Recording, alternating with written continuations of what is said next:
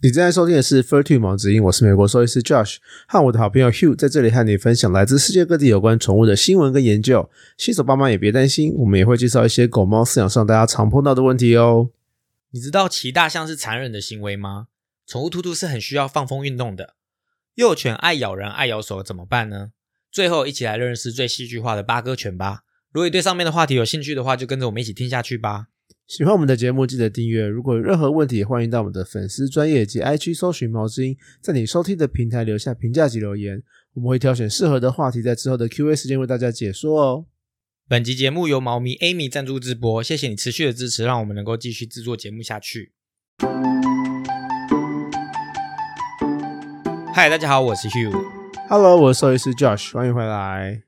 节目一开始，我们又到了每一个月的，就是谢谢听众的时间。那这个月谢大家我们一样，就是大家会不会觉得很奇怪？为什么每次开场啊，然后都说呃谢谢猫咪赞助直播？对，因为我们也只有猫咪 Amy 赞助直播，就是这个月呢，谢谢 Amy，又谢谢 Amy 在赞助我们，然后留言的是 Josh and Hugh 两位辛苦了，谢谢直播有趣又专业的内容，我会继续支持你们的，真的非常谢谢。谢。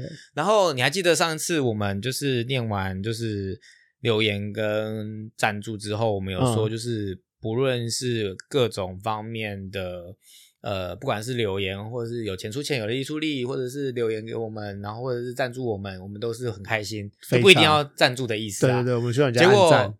Amy 不但是就是在助赞助赞助我们之外，他在我们每一篇那个那个哦，你说那个那个那那个那个 Mr. Box 里面，对每一个 pa podcast 的单集又在留言给我们，那谢谢他就是所谓完美的听众，谢谢，就是 不仅出钱又出力，那就是对我们来讲就是最好的动力。然后这个这一这一集要一样谢谢，就是呃都会在 Mr. Bus 上面留言的海王、Cindy Lee、青蛙、张丽云跟 A 嘛，那你们的留言都有收到。那我们来念念就是其中几个有趣的吧。呃，其中就是 Amy 在 EP 一零九的狗狗的假性怀孕里面有讲说，兽医师 Josh 形容狗狗在闻尿像毒性的用语，虽然是引自别人说，是引自别人所说吗？我有听过别人这样用这个形容方法，然后我哦觉得这个形容方法真的很传神，所以我就把它拖来了。然后他说，还是非常令人惊艳的用词。我在遛狗时，也让我的狗狗沿路研究刚刚路过的狗放了什么信息。我的狗多数会在撒上一泡尿盖着前者的味道占地盘，但我随后都会把它冲掉。总之，狗在外出的时候认真寻找其他狗释放的尿，让它读闻性百分之九十再离开。很专业哦，不所以，，呃，他们为什么要再撒一泡尿？就是要盖过去啊，就是放，就是，就是所以他说的是，就是有的就就是真的是要盖地盘了，有的是要盖地盘，就是这边是你先就是有还是有领域性的问题就对了。对对对对对。所以狗狗有领域性的问题，那猫呢？它也想要让别人知道它的讯息啊，说既然这边有人留信，那我也要留一封信。哦，猫猫公猫会公猫会，尤其是没有结扎的公猫会乱尿尿、乱喷尿，就是为了要占地盘，而且也要顺便让人家知道，就是尤其是发情的时候啦，会有会有这一招。可是那像是，家里的家猫，他们是有猫砂盆的，那他们要怎么占地盘？就是因为他们大大部分的家猫都有结扎，所以比较不会有这个，因为这个要有雄性荷尔蒙在才会去做这件事情。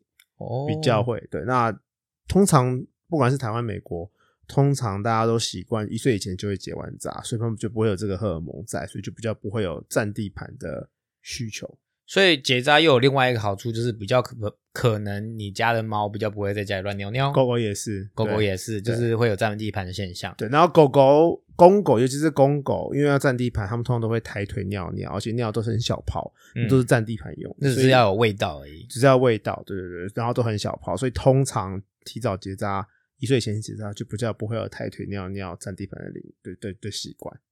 哦，然后另外一个是呃，在 EP 一零七异国杀时间，然后 Amy 也是 Amy，她就是帮我们洗版留言，非常的棒。谢谢他就说非常有趣，虽然我只有养狗，期待更多特宠的内容增加知识。前阵子绒猫也是受欢迎的特宠，然后他还看到有人带着小小鳄鱼逛书店，让人看着发呆，以为眼花了。总之，期待各种新的内容在播出。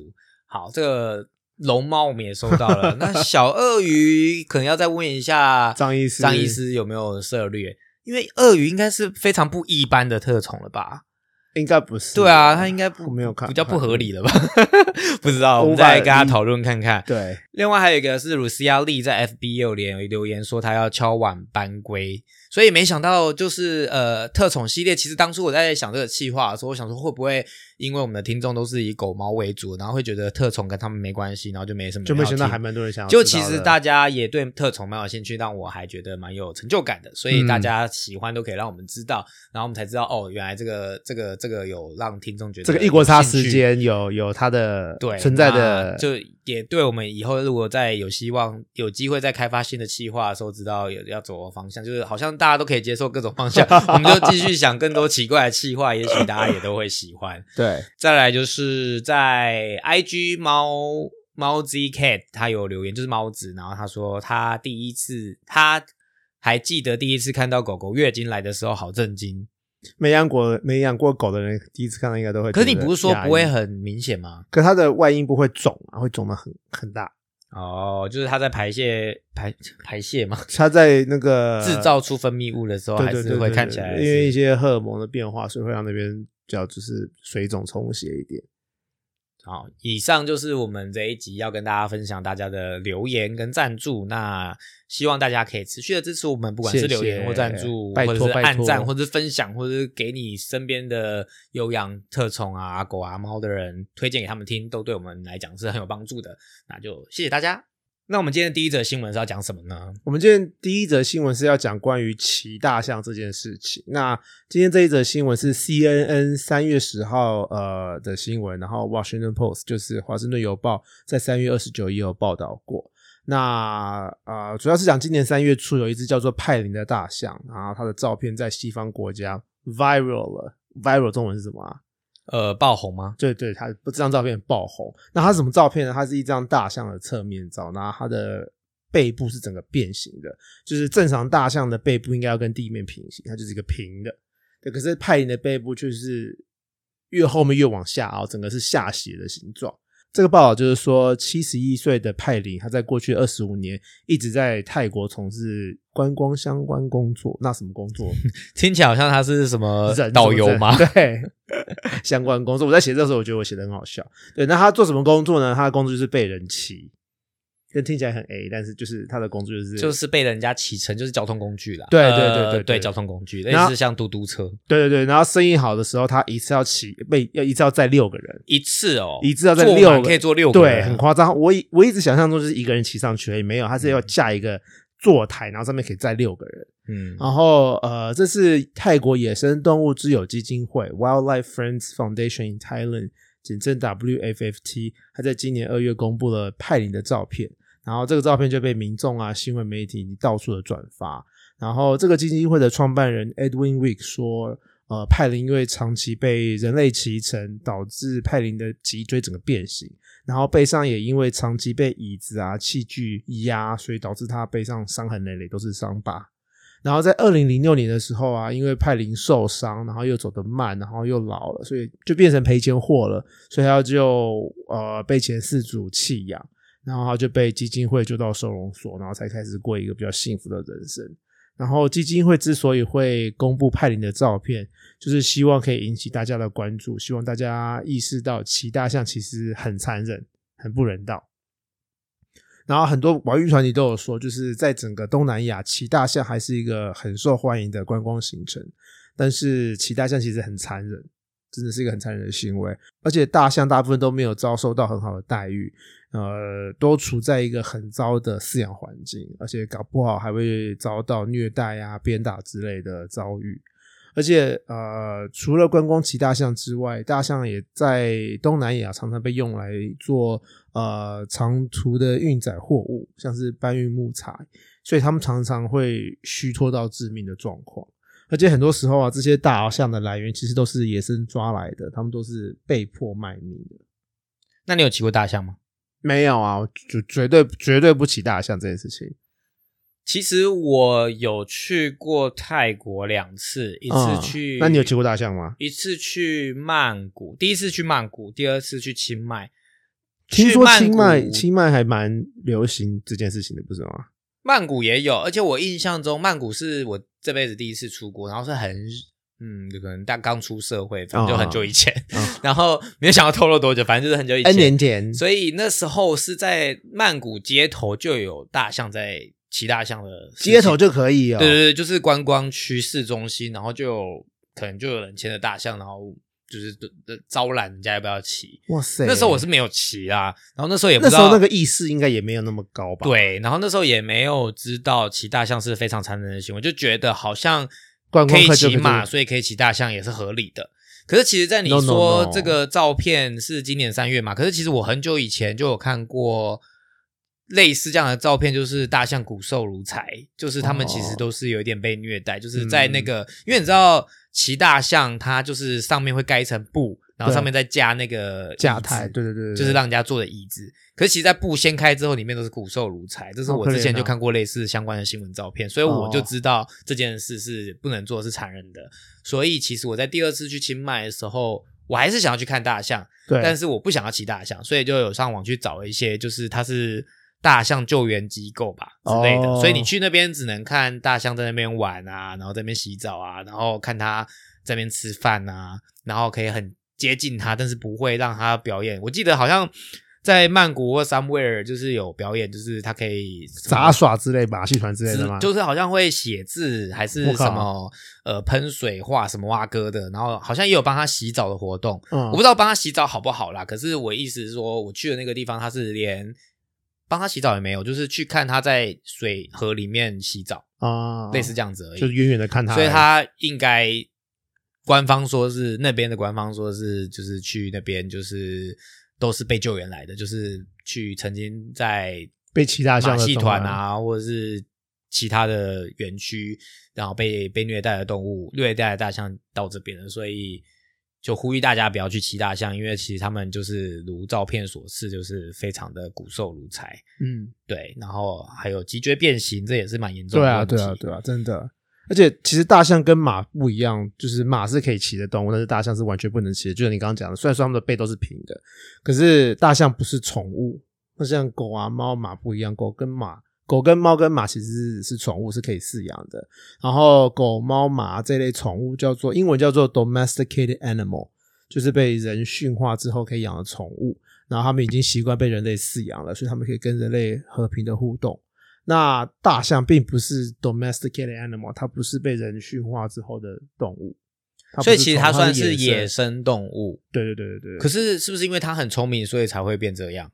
就是它可以被训练才会变这样？应该有可能，嗯但是它其实可都是被虐待出来的啊。哦，有可能你在表面上看到，以为他在训练他做这些事，可是其实他后面用就是什么用鞭子打削他啊，或什么的者给它食物吃啊，哦好残忍哦对啊，对啊，对啊。那你刚刚讲到为什么大象跟马一样是完全不能骑乘，是它们有什么特殊的地方是不一样的吗？就是马在，因为马长期被人类驯化，所以他们已经习惯被人骑了，而且马的呃生理构造，他们在跑的时候背部是维持平的，就像猎豹，猎豹背也是平的，可是猎豹是不能骑的动物，除了它很凶之外，它在跑的时候，它的背其实是会弹起来，它会成一个弓状，哦然后再往前跑，弓状再往前跑，所以豹是不能骑的，狗也一样，狗也不能骑，就是因为它的在奔跑的时候，它们背其实是会移动的，而且它们的呃背部是不能承载重量的。嗯，对，那但是马是可以承载重量，而且这跟它们的膝盖有一些关系。马的膝盖可以 lock 住，就它站着的时候可以 lock，住可以锁住。可以锁住，所以它可以不耗任何力量就站在那边。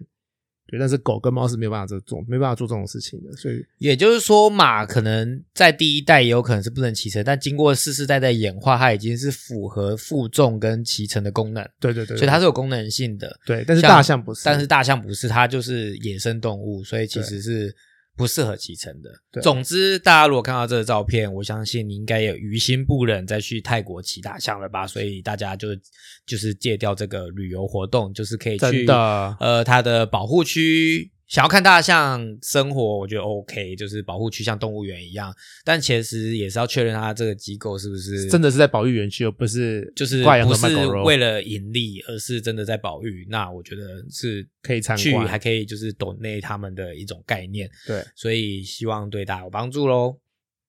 今天的第二则新闻，你要讲的是今天是要讲兔子也是很需要放风运动的。放风到底有多难讲？我们今天讲放风这两个字，我们两轮流都讲了十次，都讲不好。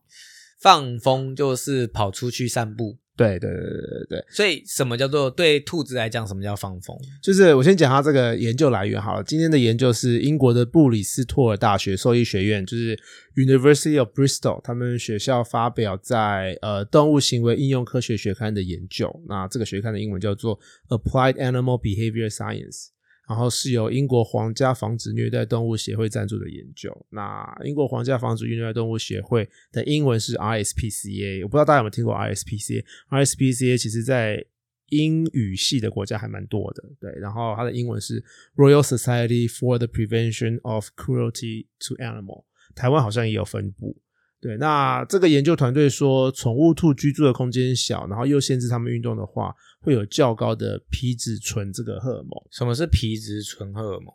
这是一个呃 stress hormone，它是一个压力荷尔蒙。所以就是当你的心理啊、你的身体啊感到紧张压迫的时候，皮质醇就会变高。像是你睡过头、上班上课快迟到了，皮质醇就会变高；或是你即将要上台演讲的那一刻，你的皮质醇也会爆高。所以它是。肾上腺素吗？对，它其实，嗯，它是皮质醇，应该是肾上腺放出来的其中一种荷尔蒙。荷尔蒙，对对对对。因为你刚刚讲那个那个一些状态，很像是肾上腺素，就是我觉得应该是肾上腺素，就是我会觉得口干舌燥。对对对，肾上腺会放出很多荷尔蒙类的东西，其中一个是皮质醇。对对对对对。然后这个目这个研究的目的是想要了解兔子是不是像狗狗、猫咪一样是需要散步、需要放风的。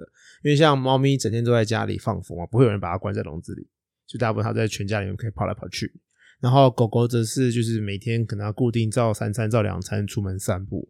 然后但是兔子啊，在英国啦，英国的兔子饲养主要是笼饲为主，都是关在笼子里面。对，所以啊，他们想要研究，想要了解放兔子出来运动是不是会降低他们的压力荷尔蒙？我可以问一下，压力荷尔蒙如果变高会怎么样吗？你就会压力啊。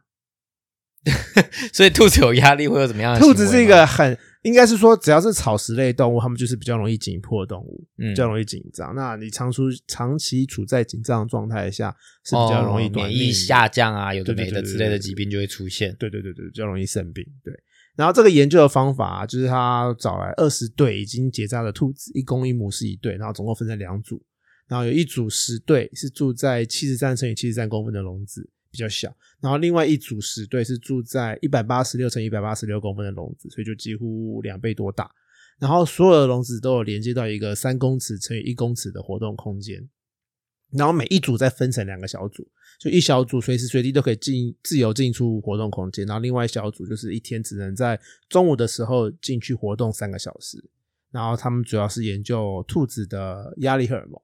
然后这研究团队发现啊，不管他们的居住空间大小，如果一天只有三小时放风的话，兔子会在那小三小时爆冲，然后到大肆的跑跳蹦。然后，如果啊，他们居住空间小，然后又限制使用活动空间的话，这些兔子的压力荷尔蒙指数是最高的。那相反的，没有限制使用活动空间的兔子，压力荷尔蒙比较小。对，所以这个研究团队就发现啊，其实兔子的活动力很高，它们很需要空间做追赶、跑跳、蹦之类的运动。然后趴下来休息的时候啊，也很需要足够的空间可以伸展。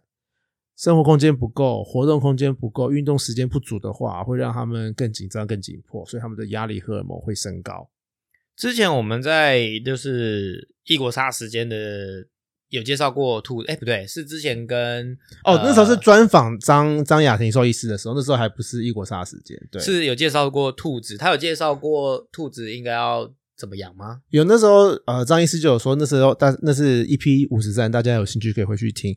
他在那那集有说，就是主人在家的时候是可以放兔子出来放风的，然后外出休息的时候再将它们放回笼子里面。就台湾其实大部分也是笼饲，台湾大部分也是笼子饲养。那所以如果大家有在家，怕它们跑掉不见的话，就是在家的时候可以让它们出来散步。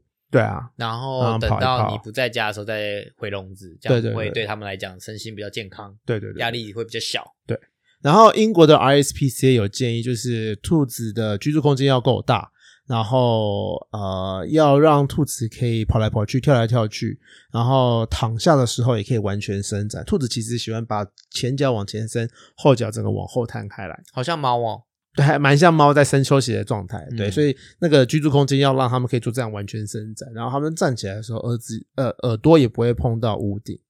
然后居住的环境要是一个可以让他们安心、好好休息、不会感到紧迫的地方，就是要干净啦，然后要安静，然后要通风，要不潮湿，也不能够过度干燥。对，然后他们也需要有可以一个躲藏的窝，因为兔子在大自然，它们其实是猎物的存在，对，所以他们很需要有地方躲藏，增加他们的安全感。然后，而且他们每天都需要放风的时间，让他们出来可以自由活动，想去哪就去哪里，不会是一个关在笼子里面的状态，这样他们才不会紧张紧迫，然后压力荷尔蒙多太多。然后，台湾的爱兔协会其实有非常非常多的新手资料，就是欢迎大家 Google 一下去查爱兔呃协会提供的资料。总之，反正养任何的特殊宠物，除了狗猫以外，其实狗猫也要啦。我们做这个系列就是让大家知道养狗猫之前要注意一些什么事。那不管是除了狗猫以外的任何物种，你们要养之前都应该要去查询相关的资料、做功课，然后才知道怎么样可以给他们最好的动物福利环境，让他们可以好好生活。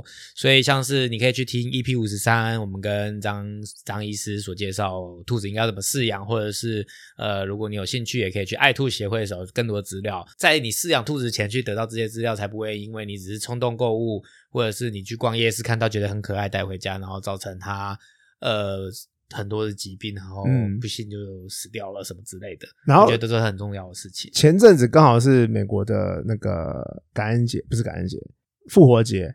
复活节就喜欢兔子，所以那时候兔子的就是购买率、领养率超高。然后我同学，我同学是也是呃特种兽医，然后他就说，他有就是就跟我们说，就是数据就是在复活节复活节前后领养或是买的兔子，大概有九十 percent 不会留在家里，都会被弃养，都会被弃养。好糟糕哦！真的超糟糕。对啊，所以大家在饲养宠物前一定要三思，然后也千万不要把宠物当成礼物送人。台湾好像有很少有节日是因为节日会被购买的宠物吧？对，台湾还好，那是美国很严重。美国圣诞节啦就会有送狗猫，然后哦，我以为圣诞节要买火鸡，哦，不对，是感恩节。感恩感恩节是吃火鸡，所以倒没有这个问题。然后为什么圣诞节要送狗猫啊？不要乱送生物好不好？不要乱送生物，或者是那个复活节要送兔子，就是一个是很瞎的一个状态，就是根本大家就没有准备好你怎么饲养它，所以真的。真的不要随便送。任何时候，不管是什么节，都不要随便送别人生物，因为毕竟那个人不会养，或者是他不知道要不要养，或者是他只是随便说说。你只是把这个这个压力架注到别人身上而已。就是我觉得这是一个很难处理的礼物。对啊，一些你可能无用的东西，你顶多就是放在家里不会怎么样。可是你送如果是一个生命的话，它就是会因此生命而消逝。对啊我，觉得应该他值得过得更好。真的。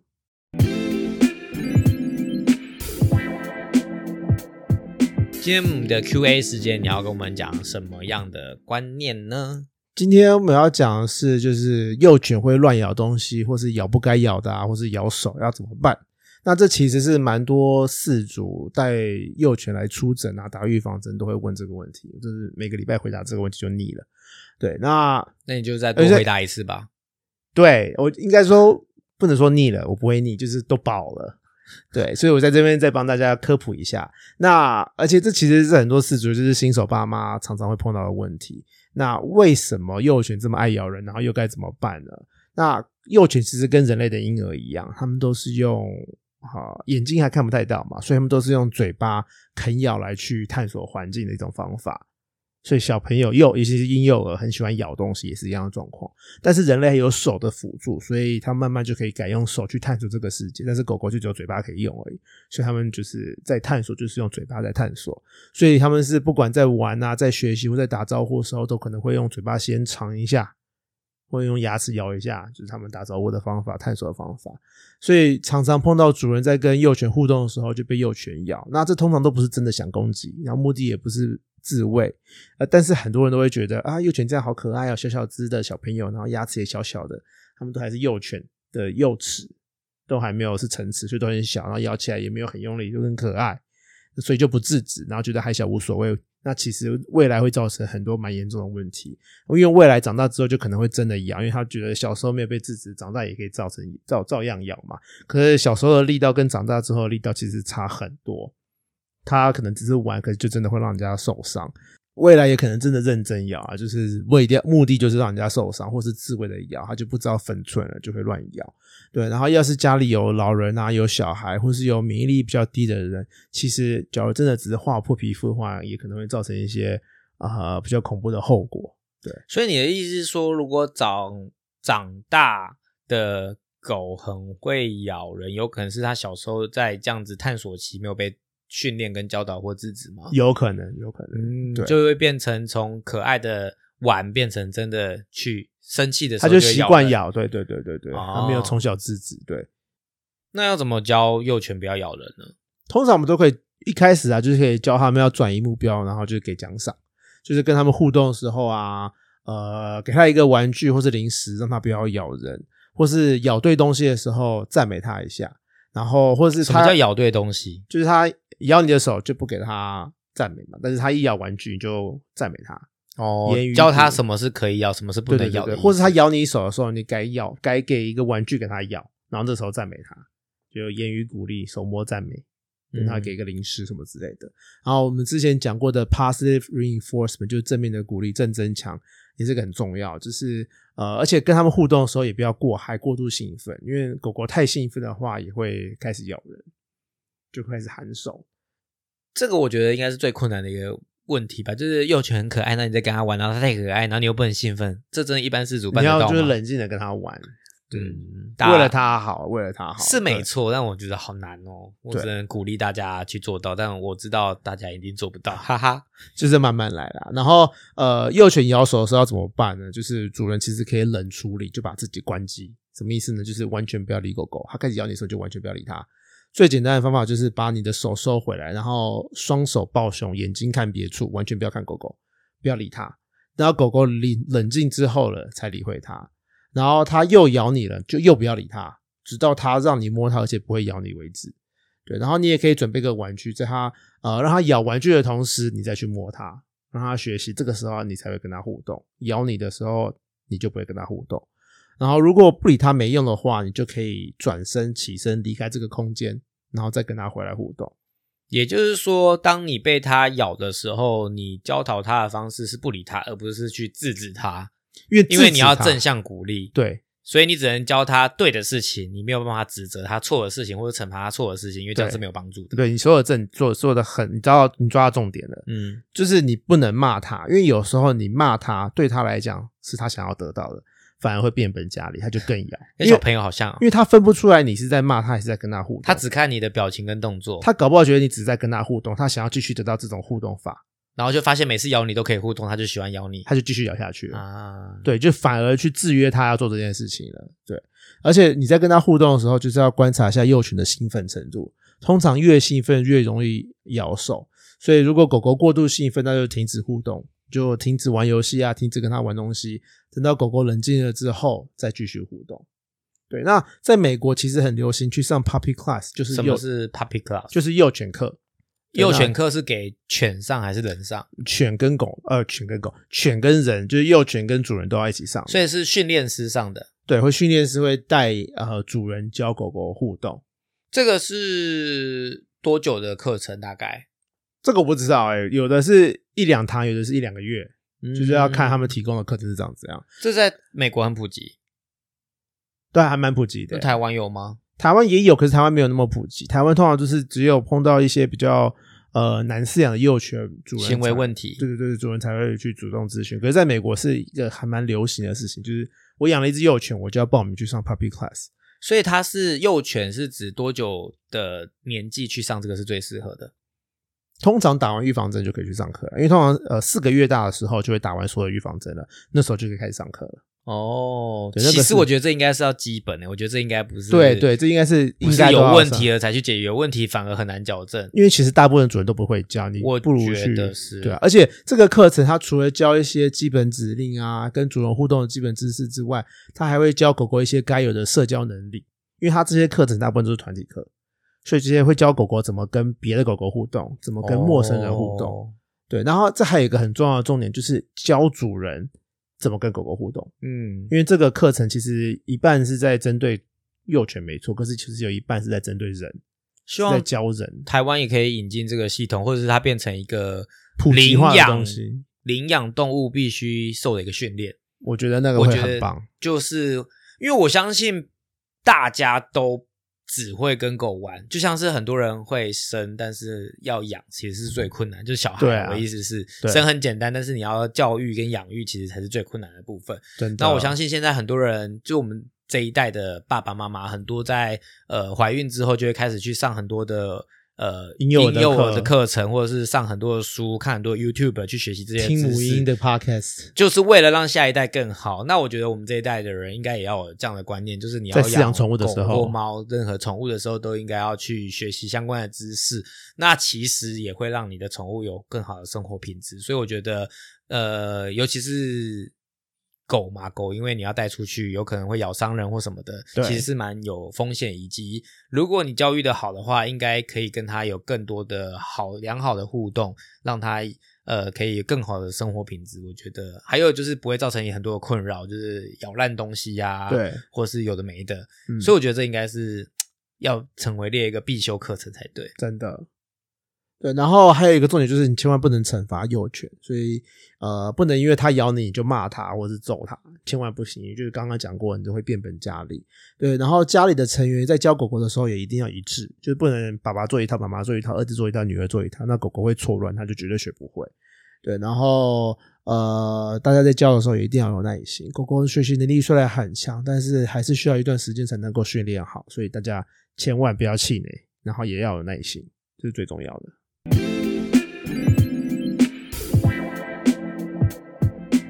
天我们品种时间，你要介绍的是八哥，八哥英文是什么？Pug，八哥英文就是 Pug，怎么拼 P U G，？Pug 它原本有什么意思吗？我也不知道，还是它就是它一个名字？它就是这个，它这个字好像没有意思，它就是这只狗，哦，这名字也太可爱了，叫 Pug。就跟 B 狗一样，B 狗就是这只狗，它没有其他意思，Pug 就是八个。哦，然后这个品种是我个人觉得最好笑、最 dramatic 的品种。为什么？怎么说？它就是一个，我觉得它每一只都有公主病，它不管是男生女生都有公主病。它就觉得它怎样说？公主病？它就是呃很倔强啊，你叫他干嘛，他就绝对不会干嘛；你叫他来不会来啊，然后也不爱理人啊，然后想要吃饭的时候就是狂吃啊。然后我就觉得他很有个性，对，然后然后非常非常戏剧化，然后他的脸就是一个很有戏剧化的脸，就是他的感觉很多表情的意思吗？就就很对我觉得它就是一个好呆好呆的品种，好呆好呆，对你觉得饲主听到会开心吗？哦，对啊，他们也可能是喜欢它的好呆。就很可爱啊，然后就就我觉得它是一个很好笑的品种。然后嗯其实八哥以前的脸没有那么扁，然后它是这一两世纪以来才慢慢变这么扁的。是一样，是为了想要让它越来越可爱，所以被刻意筛选对对对对对对对对。我永远都分不出这几个扁脸狗的，下次你要我做一个那个比较图吗？就是猜猜看谁是谁嘛。哦，我觉得你很适合哎、所以扁脸狗有哪些？八哥啊、发豆啊、波士顿啊，然后英国斗牛犬啊，西施西施也是啊，然后北京北京犬也是啊，还有那里面不很凶的那个是什么？还有什么斗牛犬，斗牛犬对啊，英国斗牛犬啊，嗯法国斗牛犬啊，嗯波士顿斗牛犬啊，这它们都长得很像啊，都是皱皱那样子，对吧？都嗯脸扁扁的，哦，好啦，所以你都分得出来。分得出来啊！拜托我做这一行的，我分不出来，我还是 跳楼了。我知道，我知道你一定会这样回的，但我还是想问。好吧，所以它的历史是什么？它的历史，其实八哥不知道大家知不知道，它其实是中国的犬种不，知道哎、它有将近两千年的历史，还超久的。然后呃，中国的古代皇宫贵族其实真的很爱扁脸狗，像我们刚啊，我刚讲到了，北京也是中国的，，对，北京犬，然后西施、八哥都是中国出难怪名字都是这么的中国。八哥没有啊，西施啊，北京啊，西施有，西施有，嗯。然后北京也是，然后而且这三种狗啊，都是皇宫贵族里面才会看到的品种。然后它是怎么发芽光，在怎它是怎么在全世界发芽的？发芽的？它是怎么在全世界发扬光大的呢？就是在十六世纪的时候，呃，到中国进行买卖的荷兰商人看到八哥就觉得哇，这么可爱啊，然后就把它带到欧洲去了。然后、哦荷兰皇室 House of Orange Nassau 很喜欢八哥，然后就曾经有传言说，因为在十六世纪中期，一只叫庞佩的八哥救过一个英国皇室的王子，他就呃 Prince of Orange，然后就橘子王子，这个啊这个 house 叫 Orange，对，然后这个王子叫做 William，然后他就是 Prince of Orange，然后庞贝就是警告王子说：“哎，有有敌人要来，有敌人要来了，王子赶快跑！”然后就逃跑，然后就躲过一命，所以他们就把八哥当成吉祥物。还有另外一个荷兰皇室，他叫做 William of Orange，也是同一个 house 的人。对，然后他后来成为英国国王的威廉三世。然后他跟他的妻子在一六八九年成为英国国王后，他们就从荷兰搬去了英国。然后他们把他们饲养的八哥带去了英国。然后这个威廉三世，他的爸爸是威廉二世，然后威廉二世就是当初被八哥拯救王子的孙子，所以英威廉三世就是英国国王，他就是那个被救了的的的人的曾孙。对，然后 House of Orange in the South 也是现在的荷兰皇室。那你猜现任国王叫什么？威廉，对没错八世吧。我也不知道，反正就是威廉，他们全家都叫威廉，每个男生就是威廉。所以他们一直一脉单传诶、我不知道是一脉单传，但，反正就就是是 House of Orange 已经传了从一八一六叉叉年，两千年前到现在。我不知道有没有到两千年前，但是一六叉叉年到现在。你知道我当初在做这个故事的时候，我整个陷入一个英国不是英国荷荷兰皇室的一个 rabbit hole，哎、我是就是跳进去，我查了这东西查一两个小时，我就哇，这故事还是太酷，而且竟然现任皇、现任国王、现任还是威廉荷兰国叉叉，对，还是威廉、欸，所以他们整个家族就可能 Prince 都要感谢叫威廉。八哥。对对对对，虽然不过这是传言啦，不知道是不是真的有救过他们家的人。对，哦，然后英国皇室他们带八哥过去之后嘛，然后英国皇室当时流行的其实是查理斯王骑士犬，就是 Cavalier King Charles Spaniels。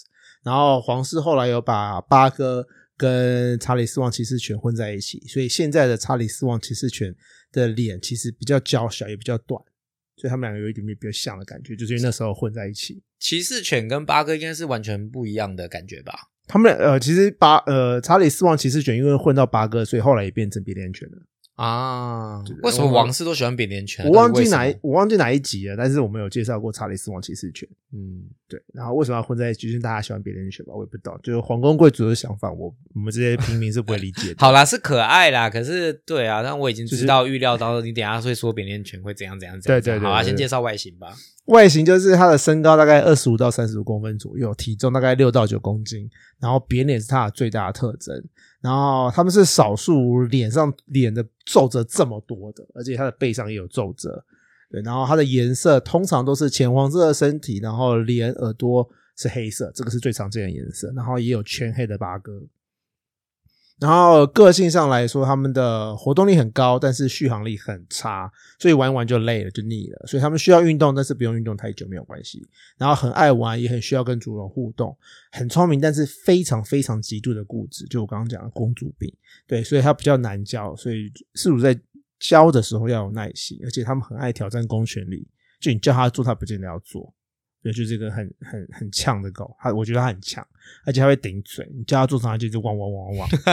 顶嘴太好笑。少数狗狗我会说它会顶嘴，八个我会说它顶嘴，然后呃雪橇犬类也都会顶嘴，什么哈哈士奇啦，还有那个雪橇犬，真的假的？美国不是很多哈士奇吗？超会顶嘴的、啊，你叫它什么它就啦啦啦啦，所以他去看医生的时候也会这样子。啦啦啦，你要打针然后叫它坐下然后它就是这样子它叫啊啦啦啦啦啦啦，一直讲话，啊说嗯就坐下就对了，手伸出来，好好好对，anyway，然后八哥很亲人，然后呃，所以呃适合家里有小孩，适合家里有其他动物的人，但是因为它是短吻犬，所以不适合新手饲养。因为短吻犬就会有他们的宿命，叫做短吻犬症候群嘛，是就是一的个我觉得算红颜薄命的疾病欸、超级啊！因为虽然说短吻犬刚刚讲的品种那么多那么热门，可是其实它就是一个很像是你知道，COVID 过了，大家终于不用戴口罩，可是他们就是戴一辈子一辈子的 N 九五两层在脸上，对对对对感觉。对，没错，你这形容真的是超级到位，我很厉害，对不对？很厉害，很厉害，就带了两层 N 九五哦，你想想看，你戴了两层 N 九五生就是呃生活一辈子，然后你知道狗又那么活动力那么强，所以他在跑跳的时候，就是你去跑三千公尺，带着两层 N 九五，就是对对对它现在的生活的感觉。对对对，别连犬，你这样形容非常好。好，那但是你还是要专业的介绍一下。它其实其实别人犬就是短吻犬症候群，就是它的发呼吸道发育不全，然后不止外观跟人家不一样，它其实里面看不大家看不到呼吸道也是有缺陷的。我们在外观上面只看得到它的鼻孔过度狭窄，然后鼻纹度过短，但是其实里面的组织构造人家有，其实它也有，但是全部都挤在一起，因为它鼻纹部太短了，所以就全部挤在一起了，所以就造成内在里面的软组织，也就是软腭，显得比其他狗狗呃比例上来的更长更厚，所以它们容易出现呼吸困难啦，或是呼吸有打呼声。所以对我们来说，大家觉得那打呼声拱拱拱拱拱很可爱，可是在我听到就觉得啊，它有缺陷，好可怜。对，然后呃，这所以症状就会是呃呼吸困难，然后运动能力很差，然后需要开口呼吸，就是为了要弥补鼻子呼吸不到空气的缺陷。然后过度兴奋啊，或者是过热会更严重，甚至有死亡的状况。像夏天闷热啊、湿热的时候，比一般狗狗更容易中暑死亡，因为狗狗主要是靠喘气来散热的嘛，所以短吻犬因为有先天的缺陷，会容易吸不到足够的氧气，所以像台湾这么湿热会更严重。那之前是不是有介绍过，它其实是可以手术的吗？对对对，还有一些手术，它主要这个这个缺陷是四个四个东西造成的，有四个不同的组织缺陷造成的。那呃，这些有其中有三个是可以手术去改善的。那需不需要手术，就需要去询问一下你的兽医师。那生活上有什么可以帮助的吗？其实最重要的两件事情就是你的体重管理跟生活管理。体重就是千万不能过重。通常碰到扁脸犬，我都会跟主人说，我们宁可它有一点点偏瘦，也不要它过重。对，那生活上就是避免过热过湿的环境，就是避免在台湾啦，就是你家 就是要开避免在台湾的夏天。forever，对，就是 forever 有冷气，forever 有除湿机，嗯，他们才能就是。所以会不会其实像你刚刚，说的是欧洲贵族，然后也许它是偏冷的地方，也许是还 OK。可是它是中国来，的中国人也是北方是哦，冷北京绝壁就是北京，大陆北京那边大陆大陆型气气候，所以 maybe 还可以。可是像台湾就是亚热带国家，就是偏热偏潮更不适合。，always 湿湿热热的。而且像我其实有发现不管在台湾在美国，他们鼻子其实有越来越窄的状况。嗯就是基因筛选，大家想要越来越可爱吧？我猜。对，然后或是这些育种的人没有在挑选，就把它把缺陷越养越放大。总之，大家就是先天的疾病，它是没有办法预防的。对所以你只要买到，你就是百分之百中乐透，就是它会有一定有。端温泉的一些疾病。对。你就是未来需要去 deal with this，就是你要去治疗它，花很多的时间，跟它可能会遇到一些困难，生活上的困难，嗯。就是突然过热或什么，就会可能需要送急诊什么的，这都是大家需要注意的地方。所以虽然他们很可爱，但是要不建议饲养，不建议以及新手绝对不要饲养。没错。你到时候就是会遇到好利现在这些 这些状况，然后会让大家伤心难过。那狗狗也很可怜，所以大家要听进去哦。是新手就是尽量不要碰。以上对，希望对大家有帮助。那我们今天节目就到这边，我们就下次再见喽，拜拜，拜拜。